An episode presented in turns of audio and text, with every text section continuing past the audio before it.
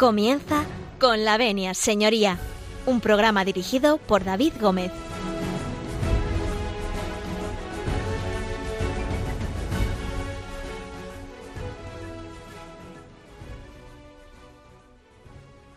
Buenos días, señoras y señores, y bienvenidos a Radio María, bienvenidos a esta casa, bienvenidos a Con la Venia, señoría.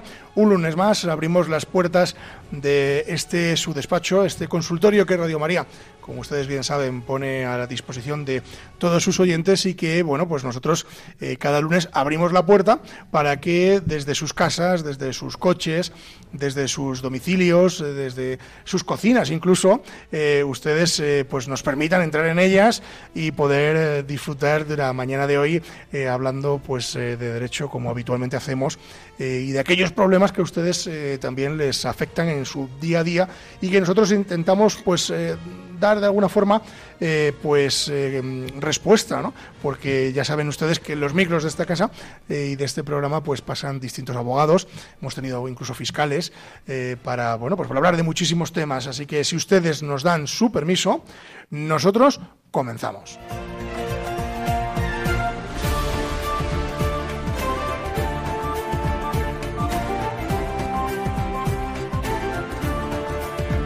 Tiene la palabra pues tiene la palabra. Pero antes de que demos paso a nuestro invitado de hoy, que bueno, pues es un repetidor, luego le pondremos nota.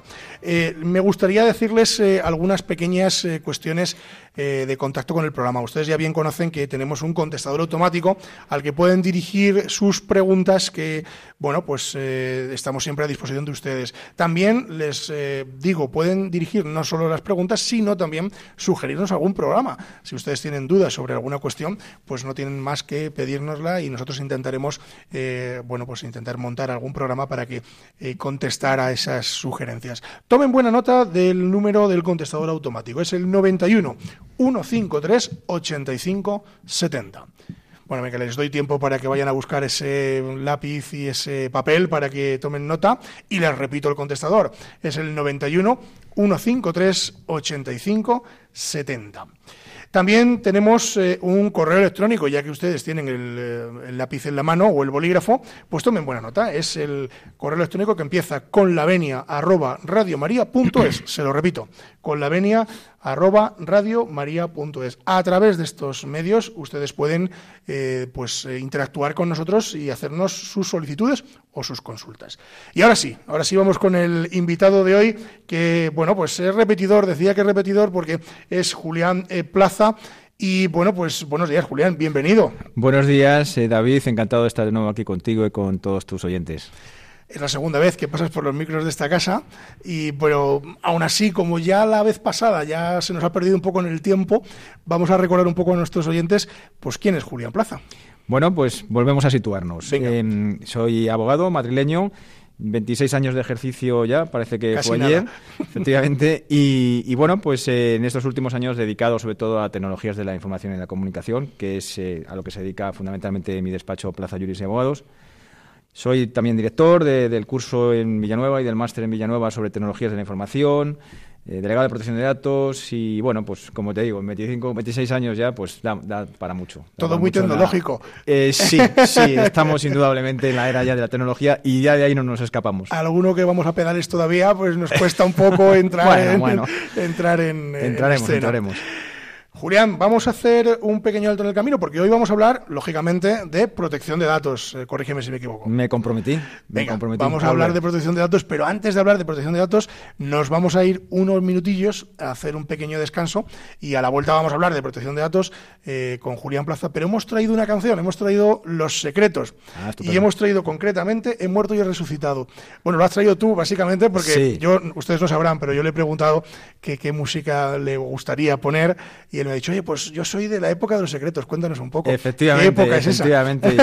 Yo, ya no cumplo 50, así que soy de la, soy de la época de los secretos y indudablemente pues me trae muchos recuerdos, eh, recuerdos pues lógicamente pues, pues de mi noviazgo con, mi actual mujer, esos tiempos en los que escuchamos esas, esas canciones en las, en las fiestas y, bueno, además es una canción especial por, por, su contenido, por su letra. Así que muchísimas gracias por, por haberme traído Esa, canción. Yo, eh, cuando me lo has dicho, además me, ha gustado, porque a mí también me encanta. Así que les dejamos con los secretos y con He muerto y he resucitado, pero no se marchen porque a la vuelta vamos a hablar de protección de datos con Julián Plaza.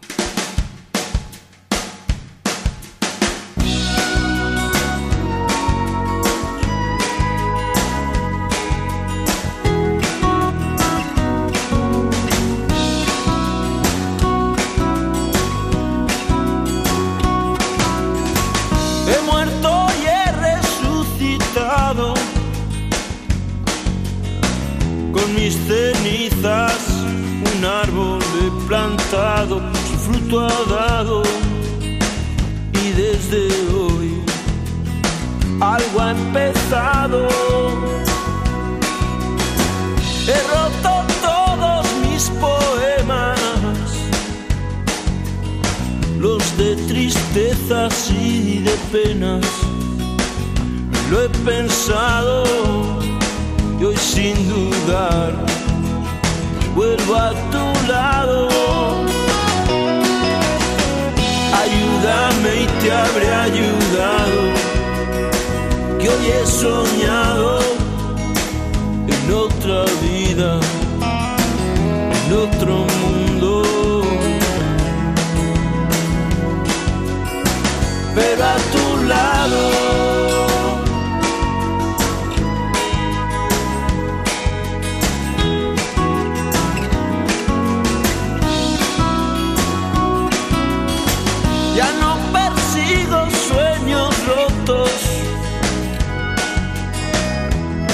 Cosido con el hilo de tus ojos y te he cantado al son de acordes aún inventados. Ayúdame y te habré ayudado, que hoy he soñado en otra vida,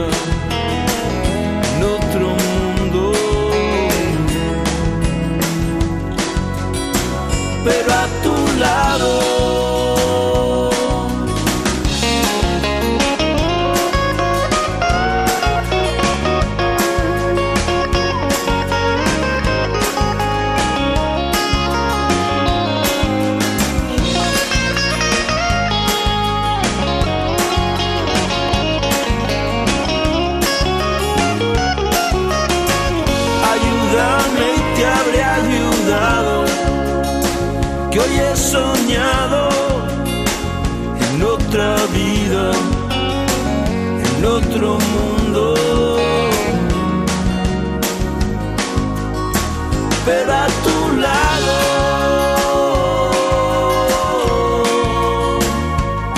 Están escuchando con la venia, señoría.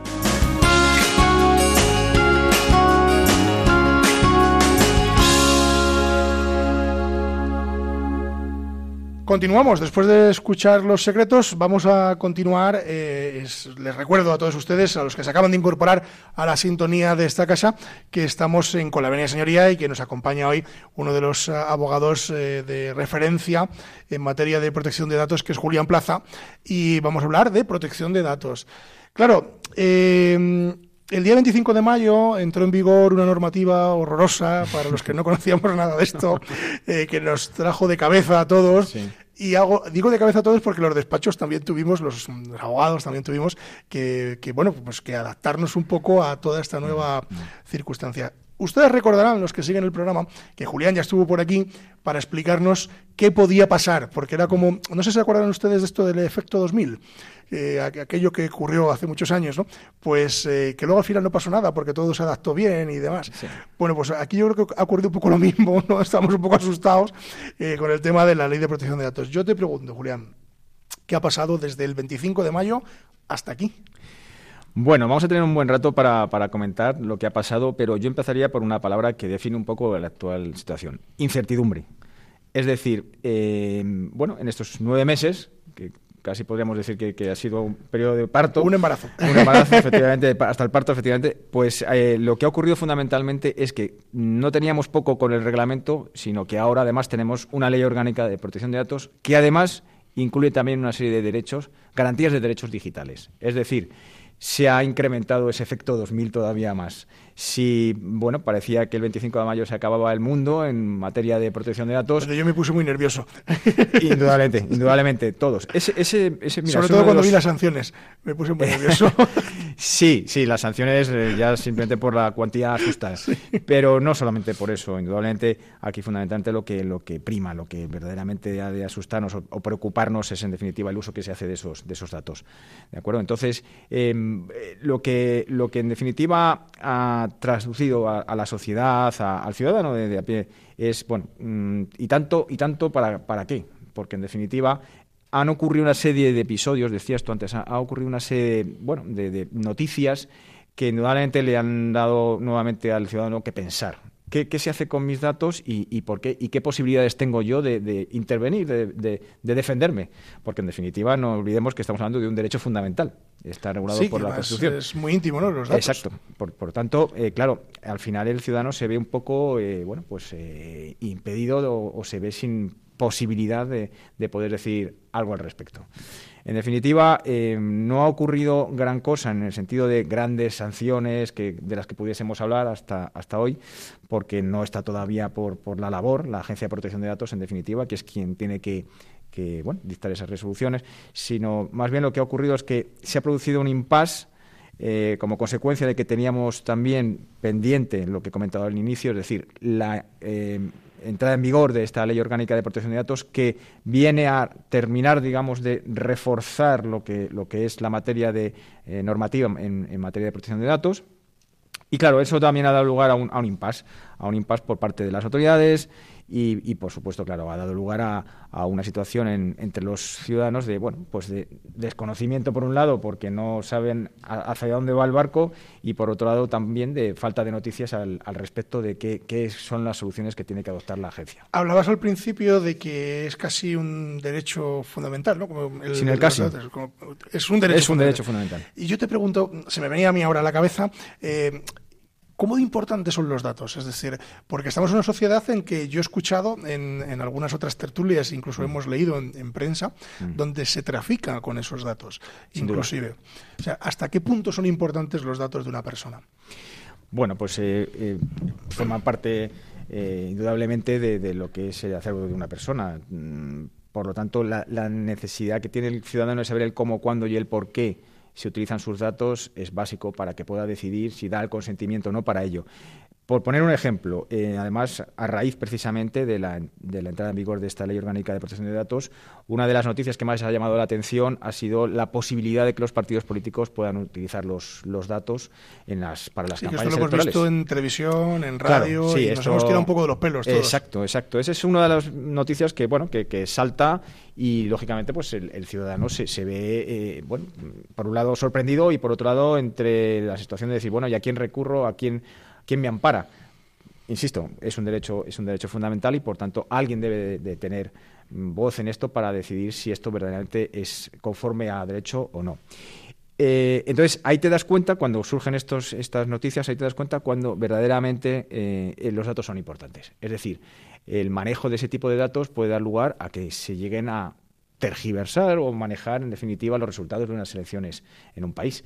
Eh, y eso, lógicamente, pues tiene una. Esto lo hemos visto, por ejemplo, en Estados Unidos, ¿no? Es decir, que parece que, los datos son tan importantes que incluso ha habido guerras entre Estados Unidos y, lo que era lo que es Rusia, vamos. Eh. Sí, el famoso caso Cambridge Analytica es precisamente eso: el uso de datos para, para su utilización con, con fines políticos en unas elecciones. De un sentido o de otro, pero en definitiva es eso. Eh, bueno, mm, se podría decir que, que, en el caso ahora mismo que tenemos eh, en, España es algo similar. De hecho, eh, estamos introduciendo, perdona, perdona David, pero en fin, nos hemos introducido por, por una vía muy concreta, pero vamos, te la, te la voy a terminar de finalizar en el momento en el que está actualmente la situación para que también los oyentes sepan de qué se trata.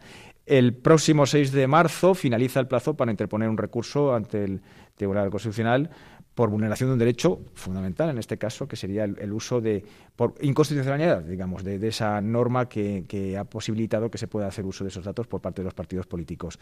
Es decir, eh, posiblemente esa sea la nueva noticia que vaya a saltar en los próximos días una vez que se interponga, parece ser que va a ser así, por parte de algunos eh, eh, abogados, se va a interponer una, una reclamación ante el defensor del pueblo, que es el único que ahora mismo podría, podría hacer valer ese, recurso de, de amparo.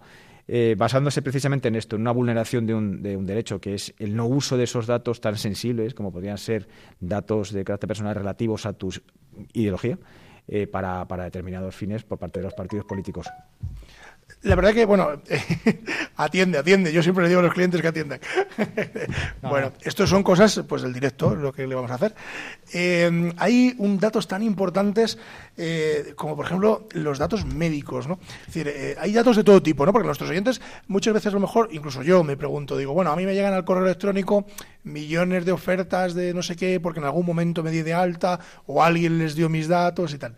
Pero mm, profundizando mucho en los datos, mm. eh, nos podemos encontrar datos eh, tan importantes como los datos médicos, ¿no? que son de especial protección. No sé si, es así o no, corrígeme sin duda, Sin duda. Eh, mira, precisamente ese, ese área la conozco bien porque es una de mis especialidades dentro de mi labor como delegado de protección de datos, pues, pues yo eh, presto servicio a hospitales, eh, centros sanitarios que, en definitiva, claro, son los que manejan eh, estos datos de carácter sensible, como tú bien dices, que son los datos de salud.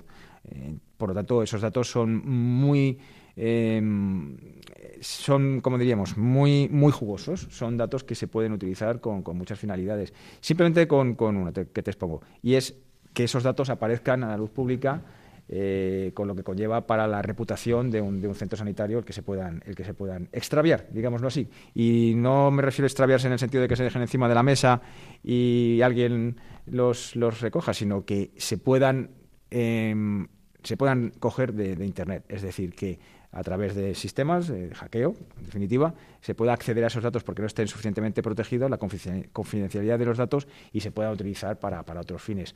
Revenderse, por ejemplo, a un precio importante o eh, utilizarse por parte de la competencia para, para saber eh, en, qué manos, en qué manos están los pacientes. Te voy a cambiar de tercio, y aunque luego podamos volver a este tema, que me parece muy interesante, pero ha, habido una cosa que yo he observado y que seguramente muchos oyentes también han observado, que a raíz de la entrada en vigor del reglamento, eh, pues a mí me llegaban, por ejemplo, mm, publicidad de naranjas de Valencia, eh, patatas de Galicia, eh, coches de no sé qué, pisos de no sé cuánto. Esto al correo electrónico, me refiero. Y a raíz de todo esto, pues ahora ya no me llega nada. Es muy curioso. No sé si tiene alguna explicación o no. Sí, sí, ya la, tiene, la tiene y, esa quizás ha sido mm, o fue la, la, primera noticia que saltó un poco así de alarma que estaba pasando en todo este mundillo allá por el día 24 de mayo, casi diría por la noche, es decir, un día, unas horas antes de que eh, fuese de aplicación efectiva ya la, norma, y por supuesto los días eh, siguientes, es decir, el 25, el 26. Esos primeros días fueron horribles y continúa, pero sobre todo aquellos días. ¿Y por qué fue? Pues fue precisamente por una falta de información sobre eh, por qué se estaban enviando esos correos y de forma masiva. Todos empezamos a recibir correos, como bien dices, de envío de naranjas a tu domicilio o de compra de una raqueta de tenis. Eh, sin ton son. Entonces, eh, esto vino provocado por, como digo, una falta de información. Y la explico. Al final, em, para el uso de los datos, es decir, para el tratamiento de los datos, se requiere de una legitimación. Es decir, eh, para yo poder usar tus datos, tengo que estar legitimándome en algo. O bien puede ser por tu consentimiento, que tú me lo des, o bien puede ser porque me ampare una norma jurídica que me permita el que yo pueda tratar tus datos. Bien, en aquel momento los datos eh, se, medio explicó que para yo poder seguir utilizando todos aquellos datos que tenían las compañías para mandarte esa publicidad de compra de naranjas o venta de raquetas, pues debían de requerirte el consentimiento expreso para poder hacerte esos envíos. Pero no era necesario en todos los casos, porque las compañías ya detentaban esa legitimación en base a otras, a otras eh, posibilidades, como por ejemplo la posible existencia de contratos entre las partes que ya les permitiese poder seguir mandando esa información. Es decir, se, se juntó todo porque mm, se había medio explicado que había que obtener el consentimiento nuevamente de toda esa base de datos de todos los clientes y aquellos, bueno, pues Un magnum. acabó en que todos empezamos a recibir sin ton ni son miles de correos. Bueno, yo recibí correos de, Sí, de- sí, sí. de- de asuntos que no sabía ni que estaba. Ni que existía, ni que tenían ni tus idea, datos. Ni idea, ni idea. Que no habían mandado nunca nada y de repente mandaron un correo y digo, uy, ¿y esto? Yo, Pues yo te puedo contar como anécdota, eh, que bueno, aquellos días fueron horrorosos, yo te puedo contar como anécdota que un cliente, evidentemente no, no, no vamos a decir el nombre, porque además no es, no es culpable de, de- lo que pretendía, sino simplemente era eso, falta de, de información a la que se había visto abocado por, por todo lo que estaba comentándose en esos días eh, en las noticias. Claro, al final su, su, su pregunta, porque pretendía mandar a toda su base de datos nuevamente todo ese consentimiento, una petición de consentimiento, y yo le decía que no le hacía falta. Entonces ya la última excusa que, que le quedaba era decirme, bueno, la competencia lo está haciendo, yo tengo que hacerlo también. yo decía, bueno, pues, pues ahora vamos a tirarnos todos por la ventana porque la competencia decidió tirarse por la ventana. Es decir, sí, fue, fue un mare magnum aquello, fue un caos. Y, y aquello después, pues eh, bueno, volvió otra vez a una fase valle. Una fase REM, eh, efectivamente, como si nunca hubiese pasado nada, como el famoso año 2000. Sí. Y aquí estamos nueve meses después, a la espera, en esa incertidumbre de qué va a ocurrir ahora. Pero fíjate qué listos, volviendo al inicio, los partidos políticos, ¿no? Como salieron a la caza, decir, bueno, ahora vamos a usar estos datos y encima autorizamos a los partidos a que hagan esto, ¿no? Eh, bueno, yo voy a decir una pequeña maldad en este, en este sentido. Eh, probablemente porque los partidos políticos ya lo estaban haciendo. Ah, no vale, no es que vale. esto venga de nuevas. No Sino es que, que dijese, ya- vamos a aprovechar que, que ocurre esto y aquí por aquí metemos el tan. Oye, Se venían a legitimar, en definitiva. Aprovechando que estás aquí, eh, hay una leyenda urbana entre los abogados y yo quiero que a ver si tú me la sabes aclarar con el tema de los datos. A mí me decía el otro día un abogado que el cliente no se puede mm, relacionar, o sea, que yo no puedo dirigirme a un cliente por WhatsApp. Yo me quedé un poco ahí frío. Digo, bueno, yo no lo hago porque Eh. no tengo WhatsApp profesional.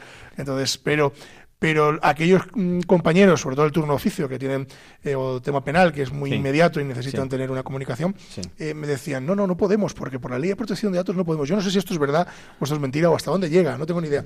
Por eso te lo pregunto, aprovechando que estás aquí. Pues volvamos, volvamos al, al origen de, de lo que te estaba comentando antes, que nos iba como ejemplo el caso este que, que te exponía de, de los famosos correos que nos mandaron masivamente.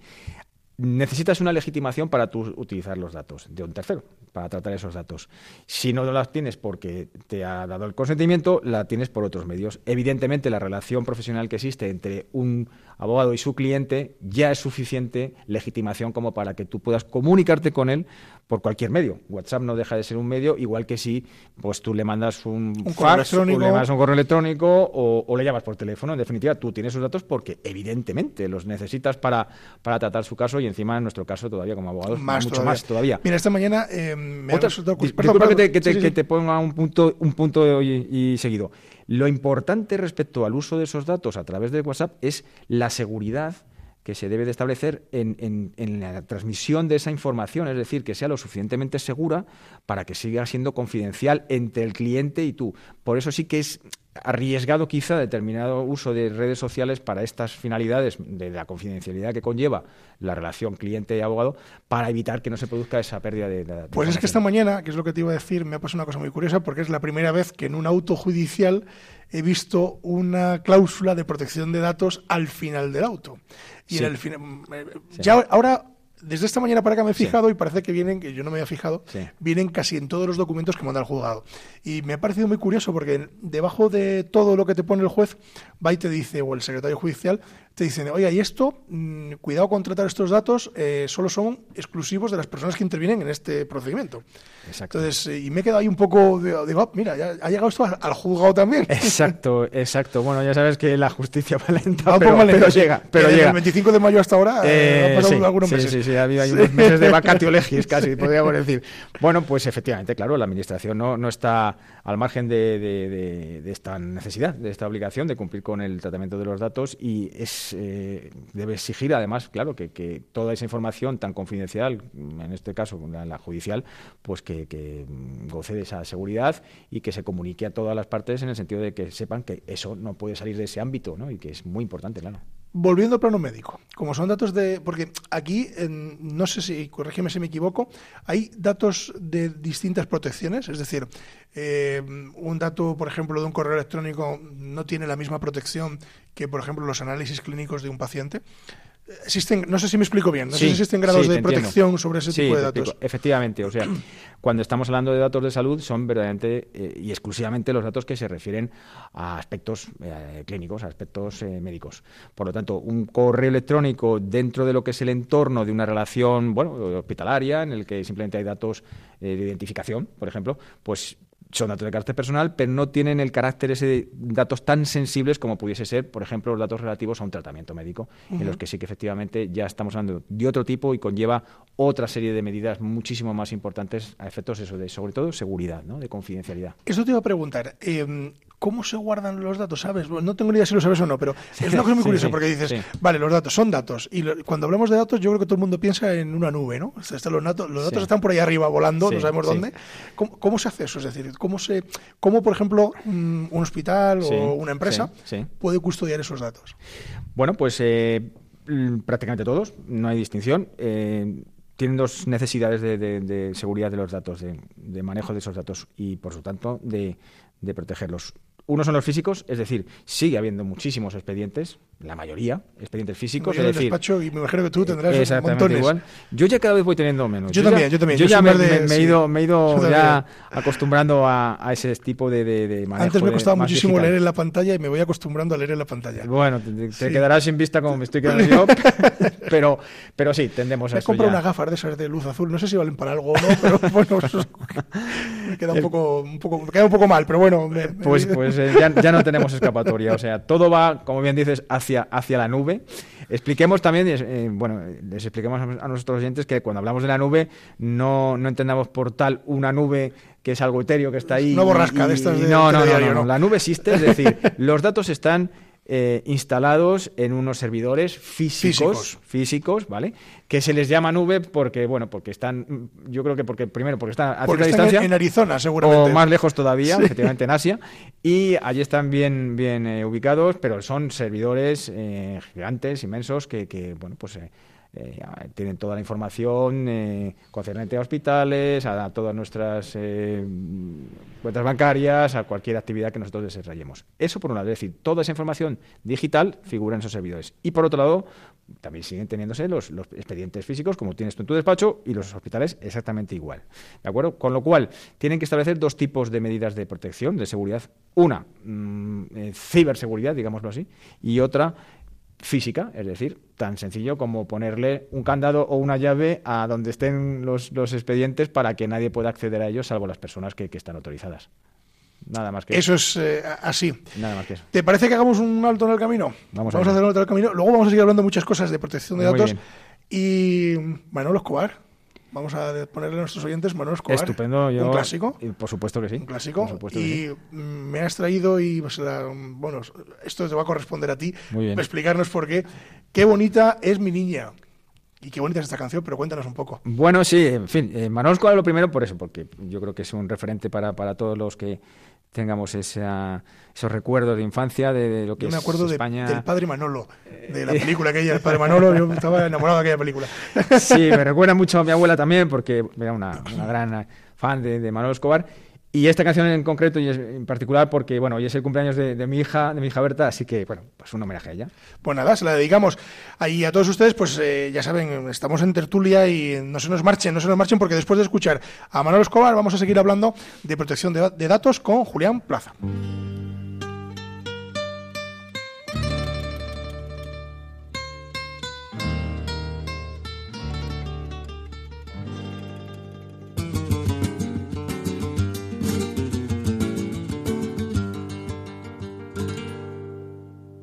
Ayer tarde yo cantaba, ayer tarde yo cantaba mientras mi niña dormía. Los almendros la tapaban y a su ventana llegaban por ver los claros del día. Los almendros la tapaban y a su ventana llegaba por ver los claros del día. Qué bonita que mi niña, qué bonita cuando duerme, se parece a una amapola entre los trigales verdes. Qué bonita que mi niña, qué bonita cuando duerme, se parece a una amapola entre los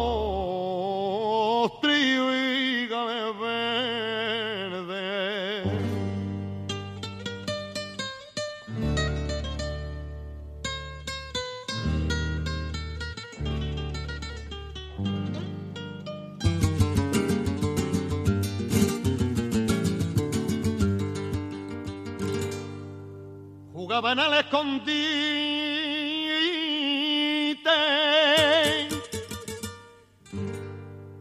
Jugaban al escondite el sol con los limoneros. Y a la ventana llegaban y a cunita miraba por ver dormir a un lucero y a la ventana llegaban y a cunita miraba por ver dormir a un lucero.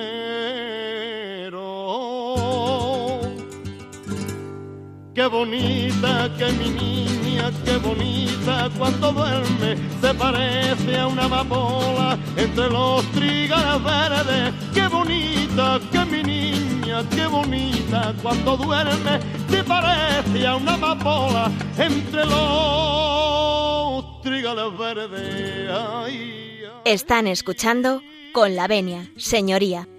Trígale verde, trígale verde, trígale verde. Seguimos, seguimos eh, con la venia señoría y seguimos con Julián Plaza y seguimos hablando de protección de datos. Bueno, en la primera parte del programa hemos eh, hablado de, todo lo referente a, mm, bueno, al tratamiento de los datos en ese formato físico o en ese formato digital. Y eh, Julián nos había nombrado un- una figura mm, que es el delegado de protección de datos, que además él es delegado de protección de datos de, digo, de, varias empresas o, de varios eh, profesionales. ¿no? Y claro, esto dicho así en grueso, nuestros oyentes y yo mismo eh, dirá, pues qué bonito, ¿no? Que es un delegado de protección de datos, pero no tenemos ni idea de lo que es un delegado de protección de datos. Ilústranos, ¿qué es un delegado de protección de datos? Muy bien, vamos a ver. El delegado de protección de datos, eh, lo que primero que tienen que saber eh, los oyentes es que está a su disposición. Es decir, no es una figura que está para defender a las compañías y se acabó. No, precisamente es el que debe de proteger los datos, es decir, es el que debe de mirar porque los datos estén bien tratados y protegidos. Y cuando, claro, hablamos de datos, son los datos que disponen las empresas que corresponden y que pertenecen a los interesados, que ese es el nombre que se le da al titular de los datos en el reglamento. Por lo tanto, es la figura, es la persona que tiene además que identificarse, no la persona física en cuestión, quién es el quién es Julián Plaza, el delegado de protección de X, sino que existe esa figura dentro de las organizaciones y a la que pueden recurrir precisamente para resolver los asuntos cuando mm, se vean en necesidad de eh, tener información al respecto de qué se está haciendo con sus datos. Por tanto, hay que, hay que explicar eso primeramente, que no es solamente un delegado de la compañía, sino que es el responsable también de que los datos de esos terceros estén bien a buen recaudo y por lo tanto que pueda atender que pueden eh, responder frente a cualquier derecho que se le, que se le haga a la compañía de- de- por parte de los interesados. Los delegados de protección de datos pueden ser de dos tipos. Eh, pueden ser internos o pueden ser externos. Es decir, puede ser alguien que se asigne. Esto mm, es información ya más bien para, para las compañías. Pueden ser eh, delegados que mm, designe la compañía, que sea alguien que ya esté dentro de la, de la misma y que bueno pues eh, se dedique por. Normalmente suele ser alguien que está dentro del eh, departamento legal de la compañía o puede ser alguien que esté dentro de- del departamento de sistemas, sistemas tecnológicos me refiero o bien puede ser un externo. Eh, suele ser lo habitual y casi diría incluso lo recomendable, porque eh, por, por esta misma situación que Por decía antes- imparcialidad. exacto, exacto, para que tenga una visión muy imparcial de qué, está- qué se está tratando para. para Además, yo creo que esto les beneficia a las empresas, ¿no? Que sea así, porque Sí. si tenemos un delegado de protección de datos Sí. de la casa, Sí. pues, hombre, a ver, está mal, ¿no? Pero va a barrer para la casa. Bueno, aunque, no, quiera, aunque no, quiera. Ser así, no debería ser así, no debería ser así, pero efectivamente, bueno, pues eh, al menos se impide, se impide esa, esa situación, se, se evita. Eh, más sobre los el delegado de protección de datos. Eh, bueno, te, puedo decir, claro, respecto a, los últimos nueve meses, pues como todo está por hacerse, esta es una figura que se ha introducido con este reglamento. Y claro, pues eh, la verdad es que los delegados de protección de datos, como que ha habido dos, dos velocidades. Lógicamente, la de las grandes multinacionales que, son conscientes de lo que se traen entre manos cuando estamos hablando de protección de datos, eh, todos entendemos que me refiero a los sectores pues eh, telecomunicaciones, al sector banca, eh, sector salud. Son muy, muy, muy conscientes. Se ha curado en salud, nunca mejor dicho, con todo este tema. Sí, sí, están, están evidentemente muy concienciados. Y por lo tanto, la figura del delegado de protección de datos, que es lo que te quería decir, se, se, entiende perfectamente cuál es su función y, lo importante que, puede ser para, para toda esta labor. Eh, por contra, pues claro, para los sectores, digamos, más, mm, bueno, de, pymes, en definitiva, y micropymes, pues claro, a veces cuando tratan determinado tipo de datos que son sensibles, pero claro, su capacidad no es tan grande como la que puede ser de estos sectores, verse en la necesidad de disponer de un delegado de protección de datos, hombre, como que les, les resulta complicado, por muchas razones. La primera, por costes económicos, lógicamente. La segunda, por, porque hay que destinarle recursos. Y, la tercera, claro, al final no deja de ser que viene alguien a, entrar en, en tu entorno y tiene que conocer bueno eh, todo el know-how, toda la, confidencialidad de tu negocio eh, y entonces, llevarles a esa idea que tan clara tienen los, los, grandes. es complicado que vayan entendiendo que es una labor muy importante y que les va a ayudar, como tú bien dices, que les va a servir para posicionarse, para garantizar que efectivamente... Que además yo creo que es una señal de, garantía y de calidad. De calidad, sobre todo de calidad. Tener una figura de este tipo, ya no solo que es obligatoria, ¿no? sino que yo creo que les da un marchamo de calidad. Exacto, exacto. Te quería preguntar más cosas porque yo creo que la que te voy a preguntar ahora sí que les interesa más a nuestros oyentes. Eh, nos vamos a llevar la protección de datos, si te parece, al mundo laboral. Muy bien. Y aquí esto es un, mundo, nunca mejor dicho, ¿no? Entonces, eh, yo te quería preguntar un poco, pues, cómo afecta eh, el tema de, las cuestiones digitales, pues, hombre, a la negociación colectiva, a las videovigilancias en el trabajo, eh, a, esa desconexión que hemos oído hablar en alguna ocasión del trabajo, ¿no? Es decir, estos correos que, bueno, a ti y a mí nos llegan porque somos los jefes de nuestros respectivos despachos que nos llegan 24 horas casi, pero un empleado, alguien que trabaja para un tercero, eh, cómo puede desconectar de este tipo de cuestiones, eh, porque yo entiendo que ese derecho a la desconexión también existe, ¿no? Y sobre todo, cómo se mueve la figura de la protección de datos dentro del ámbito laboral, ¿no? Que yo creo que es muy importante y que aquí seguro que a nuestros oyentes eh, les va a interesar mucho. Sin duda, es, es uno de, los puntos más destacados, podríamos decir, precisamente de esta nueva ley que ha entrado en vigor, la Ley Orgánica de Protección de Datos, me refiero ahora, Es decir, la que ha entrado en vigor el día 6 de diciembre pasado que venía a reforzar el reglamento de protección de datos del 25 de mayo del año pasado.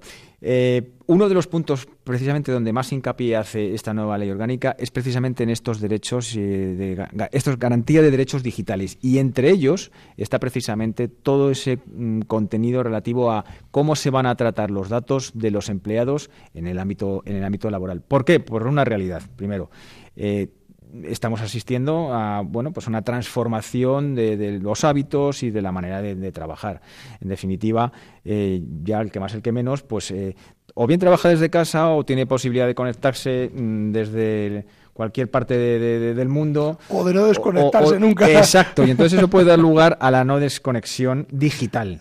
De manera, claro, que hoy eso también nos hace, y tú lo padeces como yo, eh, estar las 24 horas del día, recibiendo correos a todas horas, eh, recibiendo mensajes a todas horas, y claro, evidentemente el, trabajador tiene su, su derecho al descanso y a, cortar. Los autónomos no.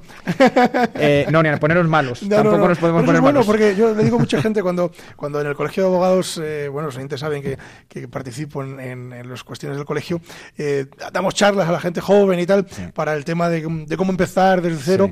Yo siempre les digo, mira, lo mejor, lo mejor para no caer enfermo nunca es ser autónomo. Eso es lo mejor. Digo, vosotros, nada, no os preocupéis, poneros ser autónomo. Yo llevo desde el 2007 y no recuerdo eh, haber estado en cama, por suerte, o convaleciente, nunca, bueno, alguna gripe, pero que al final vas a trabajar. o algún un poquito de fiebre que con con un poquito de paracetamol, pues va. Con lo cual, bueno, pues autónomos. Exacto. Eh, sí, sí, es, una de las soluciones. Es una de las soluciones. Pero bueno, claro, individualmente, pues esto estamos hablando de que afecta a la administración, eh, afecta a muchos sectores y por tanto esos derechos, esas garantías que tiene que tener el, empleado, el trabajador, ahí están y hay que, hay que respetarlas. Claro, tiene luego esto muchas aristas, porque estamos hablando, por ejemplo, bueno, pues de la videovigilancia, ¿no? O, de la geolocalización, que es muy importante. Eh, clientes que tengo, por ejemplo, pues bueno, en fin, que, que su, su labor, su, su servicio es la distribución de, de, productos y por lo tanto, pues claro, tienen que saber dónde están eh, todos, todos sus camiones, donde tienen, donde tienen todos sus coches, los comerciales y demás. Entonces, eh, ahí hay una, hay una, hay un hilo muy fino que es el que, bueno, está ahora mismo en tela de juicio y es hasta dónde mm, están mis derechos como empresario eh, a controlar que se están eh, realizando esos servicios eh, en debida forma y hasta dónde llega el, derecho que tú tienes, lógicamente, a tu intimidad, a que no se vulneren esos derechos. Y eso es extensible a distintos tipos de, eh, posibilidades. Una es, por ejemplo, es la videovigilancia.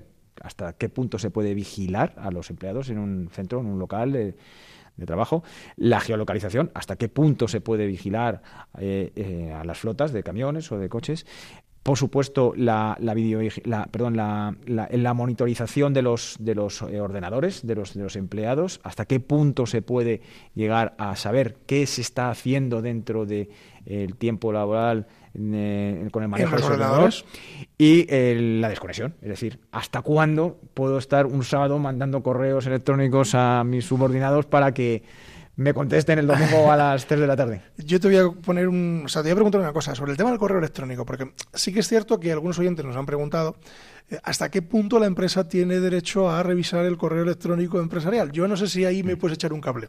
Es decir, eh, ¿cómo es posible que un empresario, es decir, por ejemplo, en nuestros despachos mm, revisemos, yo no lo hago, pero revisar los correos electrónicos de la gente que trabaja con nosotros, eso hasta qué punto eh, se puede hacer o no se puede hacer directamente? Eh, sí, sí se puede, sí se puede hacer, pero con, ciertas eh, condiciones. La primera es hay que informar, es la información. Es decir, el, empleado ha de saber, primeramente, que existe la posibilidad de que dentro del ámbito laboral, eh, en este caso, pues el empleador pueda monitorizar tu actividad.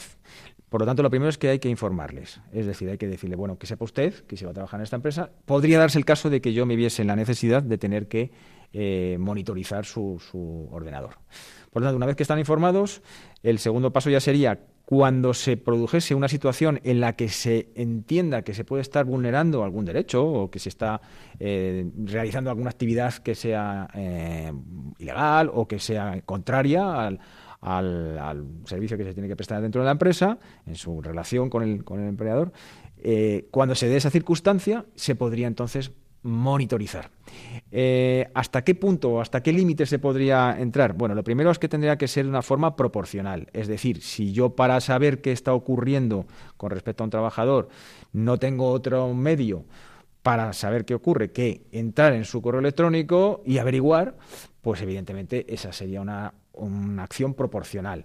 Evidentemente, para saber qué está ocurriendo, a lo mejor, pues no sé, en, una, en, una, en unas taquillas que tenga la empresa, pues evidentemente no hace falta que entren en, el ordenador. No tiene, no tiene sentido, por lo tanto sería desproporcionado.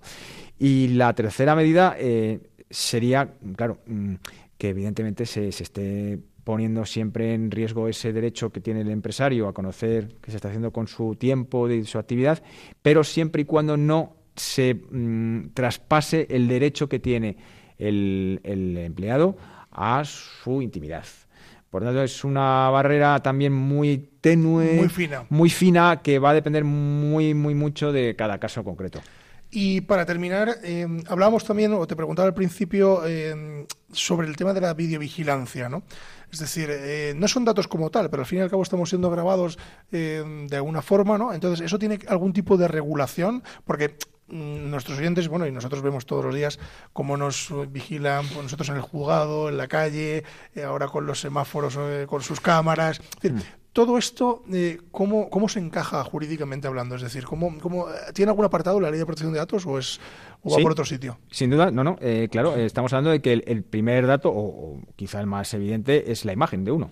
Por tanto, es un dato de carácter claro, personal. Yo he dicho que no era un dato, un dato, pero sí, efectivamente, la imagen de uno es un dato. Es, es un, dato, es un dato de carácter personal y, evidentemente, claro, está bajo el amparo de, de este reglamento de protección de datos y la ley orgánica de protección de datos, en este caso. Más otra serie de normas de videovigilancia que puedan existir para efectos ya de seguridad. Pero eh, fíjate, si recuerdas lo que he dicho al principio, es decir, siempre el tratamiento podrá ser, salvo excepciones, siempre podrá ser mientras exista una legitimación para ese, para ese tratamiento. Por tanto, yo no puedo ir pidiendo el consentimiento de todo el mundo por la calle para que cuando pase por delante de mi banco eh, pueda yo grabarle las imágenes si, si pasa simplemente por delante, caminando. Pero evidentemente yo me puedo legitimar para captar esas imágenes en otras, en otras por otras vías y en este caso concreto es la legitimación basada lógicamente en la seguridad en la seguridad de que, eh, mm, bueno, yo puedo captar imágenes para evitar, por ejemplo, eso, que se cometan atracos. Bueno, de hecho, cuán, cuál importantes son esas imágenes muchas veces en el tema de crímenes.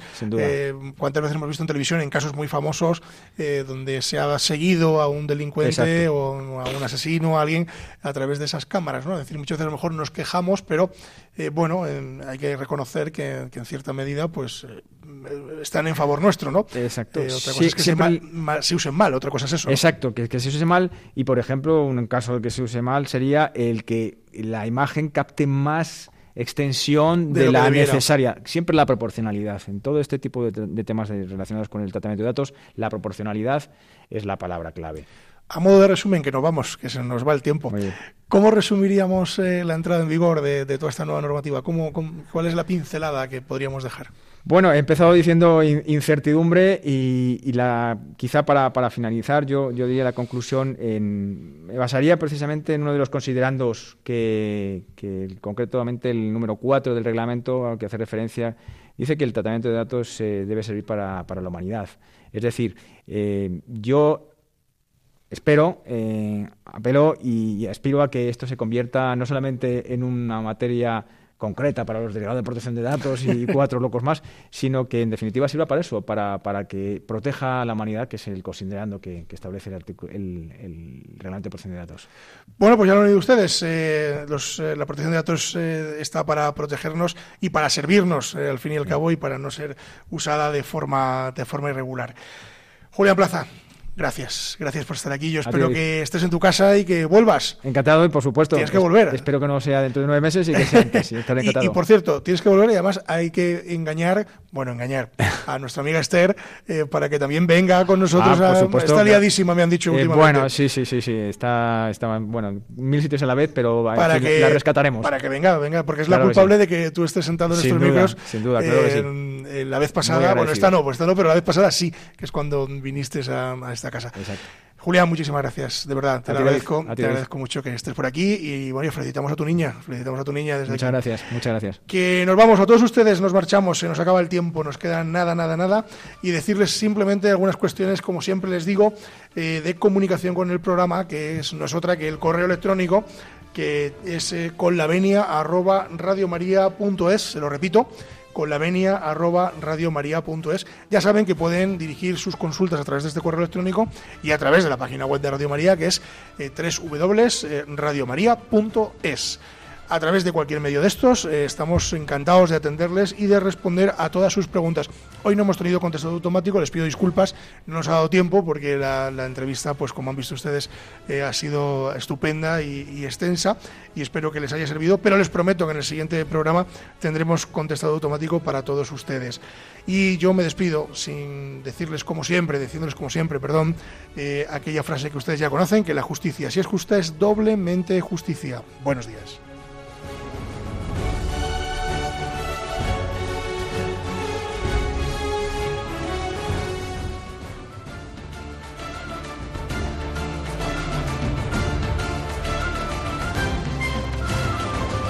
Les hemos ofrecido Con la Venia, Señoría, un programa dirigido por David Gómez.